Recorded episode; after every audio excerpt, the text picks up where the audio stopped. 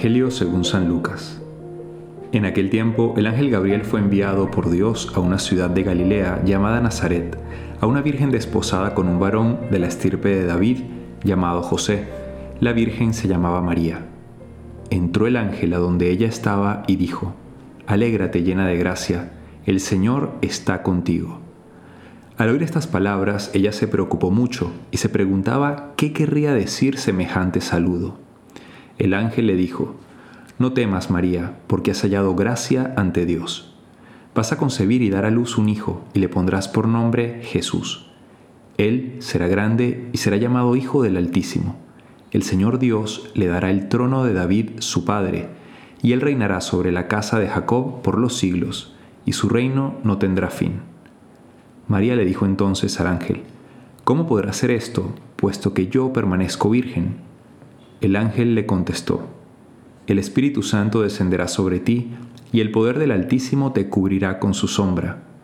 Por eso el Santo, que va a nacer de ti, será llamado Hijo de Dios. Ahí tienes a tu parienta Isabel, que a pesar de su vejez ha concebido un hijo, y ya va en el sexto mes, la que llamaban estéril, porque no hay nada imposible para Dios. María contestó, Yo soy la esclava del Señor cúmplase en mí lo que me has dicho. Y el ángel se retiró de su presencia. Acabamos de escuchar este Evangelio eh, donde Dios muestra que en la humildad y en la sencillez de una casita pequeña y perdida en un pueblo inhóspito, pero llena de oración y de silencio, Dios puede transformar la vida de una persona, y de hecho transformó la vida de María, y cambió la historia del mundo. Podemos decir, eh, Dios bendijo al pueblo, a toda la humanidad a través de su Hijo, que vino para salvarnos. Y digamos que a la, digamos que precedió de alguna forma esta bendición la disposición también de María. Dios se fijó en una mujer de mucha oración, en una casita de silencio, oculta, secreta, donde lo que reinaba era la humildad y de alguna forma también la alegría. Hablo esto para meter en contexto un asunto que a todos nos tiene un poco perplejos y seguramente a muchos de los que nos escuchan se estarán preguntando eh, qué quiere decir esta bendición ¿no? que acabas de dar el Papa en estos días o este documento. Entonces voy a hacer una referencia breve al tema de la bendición eh, y luego en este contexto también voy a explicar un poco el Evangelio. Pero creo que era necesario por toda la confusión que esto ha eh, producido o generado hablar un poco del tema. Voy a ser muy muy breve sobre esto, no me voy a extender porque no es el caso, esto es una meditación, pero sí voy a hacer un poco de mm, aclaración al respecto. Em, como dije antes, ¿no? Dios vino a bendecirnos porque digamos que todos éramos pecadores, todos andábamos errantes y necesitábamos de un auxilio de Dios para la humanidad. El auxilio fue su Hijo que vino a salvarnos. ¿Qué sucede? Todos nosotros como seres humanos estamos necesitados de Dios, de ese auxilio divino. Y las personas que están en situaciones irregulares, tanto en su vida de matrimonio, unión, también necesitan de este auxilio. Ahora bien, el documento es bastante claro. Sigue dejando totalmente clara la doctrina. El acto sexual se tiene entre varón y mujer dentro del matrimonio. Estas bendiciones para nada están eh, dándole un estatus de unión ni bendiciendo la unión entre parejas que están en una situación irregular, el documento lo deja sumamente claro. Simplemente quiere ser desde el punto de vista pastoral, y de hecho el Papa está insistiendo a toda la iglesia, no solamente a los sacerdotes y monjas religiosas, sino a toda la iglesia, de que seamos más como el corazón de Cristo que se acerca a la persona necesitada, alejada, eh, que necesita un auxilio de Dios para que esta persona pueda acercarse y poco a poco cambiar de vida. De hecho, eh, les pongo un ejemplo. Mucha gente a veces por la calle me pide bendiciones como sacerdote. En Venezuela, en mi país, pasa muchísimo. Padre, la bendición, Padre, la bendición. Obviamente yo le doy la bendición sin hacer un examen sobre si esa persona está en grado eh, de recibir la bendición. O sea, no, no le hago un examen sobre su situación moral, sobre su situación espiritual, en cómo está viviendo su vida ética y moral y sus valores. No le pregunto, simplemente ya el hecho de que una persona, eh, y todos, como dije, somos pecadores, se acerque a un sacerdote a pedir la bendición, ya es un gesto de una predisposición al auxilio divino. Entonces, lo que el Papa quiere decir es, si una persona que está en estas situaciones, una persona homosexual, una persona en una situación irregular, se acerca a un sacerdote para pedir el auxilio de Dios, es porque realmente en el fondo tiene una disposición de seguramente cambiar de vida, porque sabemos que la bendición es, justamente le pido a Dios el auxilio para yo transformar mi vida. Y también es la oportunidad que tiene la iglesia, y en esto hay que trabajar mucho, la iglesia tiene que trabajar en las pastorales para atender a personas homosexuales y en la pastoral para atender a personas en situación irregular de matrimonio eh, o de unión, eh, tenemos que tener este corazón de Cristo para acoger, porque la persona que se acerca justamente está necesitando de esa ayuda y ese apoyo. Y como dije antes, nos da la oportunidad a nosotros de acompañar. Si una persona viene y me pide esta bendición, obviamente yo no voy, eh, y el documento lo deja muy claro, a bendecir ninguna unión.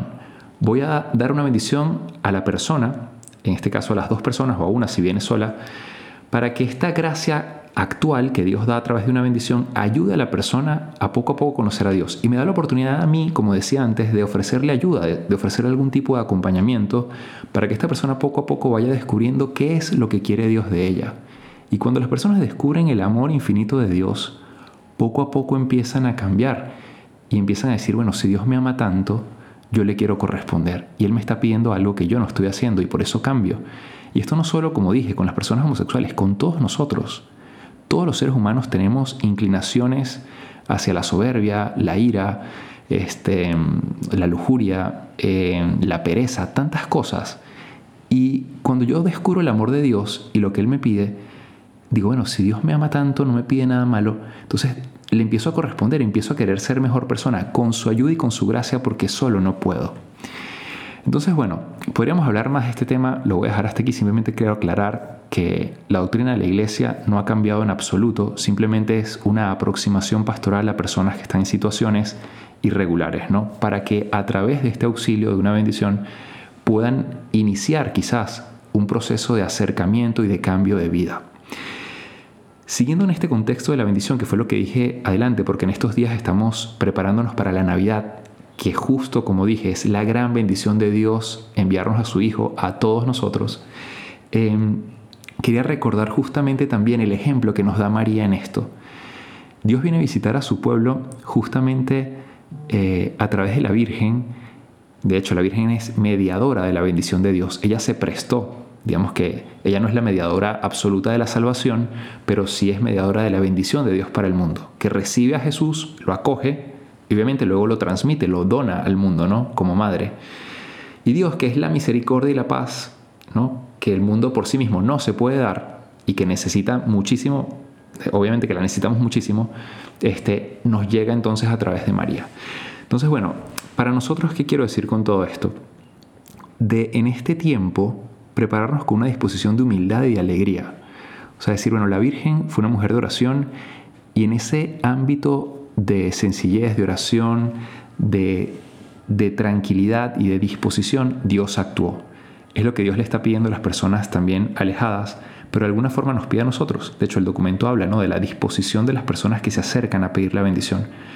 Pero tú y yo también en este momento, en este tiempo de Adviento, también tenemos que disponer nuestro corazón quizás disponerlo no creyendo que a través de cosas grandes Dios va a actuar en mi vida. De hecho, el Papa decía en estos días que el anuncio del ángel no fue en una plaza, ¿no? Ahí para que todo el mundo se enterara, ni María andaba por todos lados diciendo que yo voy a ser la mamá de Dios. Porque Dios no actúa en la soberbia, en el orgullo, ni, ni en, en la gloria del mundo. Dios actúa en lo pequeño y en lo escondido. Entonces, para nosotros, ¿cuál es el mensaje? Oración en lo escondido, actos de caridad y amor en lo escondido. ¿Cuántas personas necesitan de ti y tú puedes acercarte, visitarlas, una llamada, un detalle? Em, de mil maneras, gente con la que quizás no te hablas, dar tú el paso, no esperar que el otro lo dé. Eh, y no hacer eh, no anunciar este tipo de cosas con bombos y platillos. Miren lo que di, miren lo que hice, miren los regalos que entregué. No, no, no. Que se entere solo Dios. Y ahí en la humildad, en lo oculto, en tu oración también en tu casa, donde Dios prometió que ahí en lo secreto Él se iba a manifestar, ahí Dios va a actuar. Dios va a actuar en tu vida en la medida en que tú con humildad, poco a poco, este, vayas actuando y acercándote a Él y predisponiendo ¿no? tu corazón para su bendición y su venida hacia nosotros. Entonces, bueno, como dije antes, pidámosle entonces esta gracia a la Virgen de crecer en humildad en nuestra vida cotidiana, en el trabajo, en la relación con los demás, procurando servir siempre para disponer eh, mi corazón a la venida de Dios y así Él pueda transformar mi vida y cambiar mi historia, como lo hizo a través de la bendición de su Hijo Jesucristo en esta Navidad. Que pases una feliz semana, unos felices días de Navidad y que Dios te bendiga. Te el Padre Jesús Rodríguez y nos puedes seguir en nuestras cuentas de qué haría Jesús. Mi cuenta personal, Padre Jesús LC.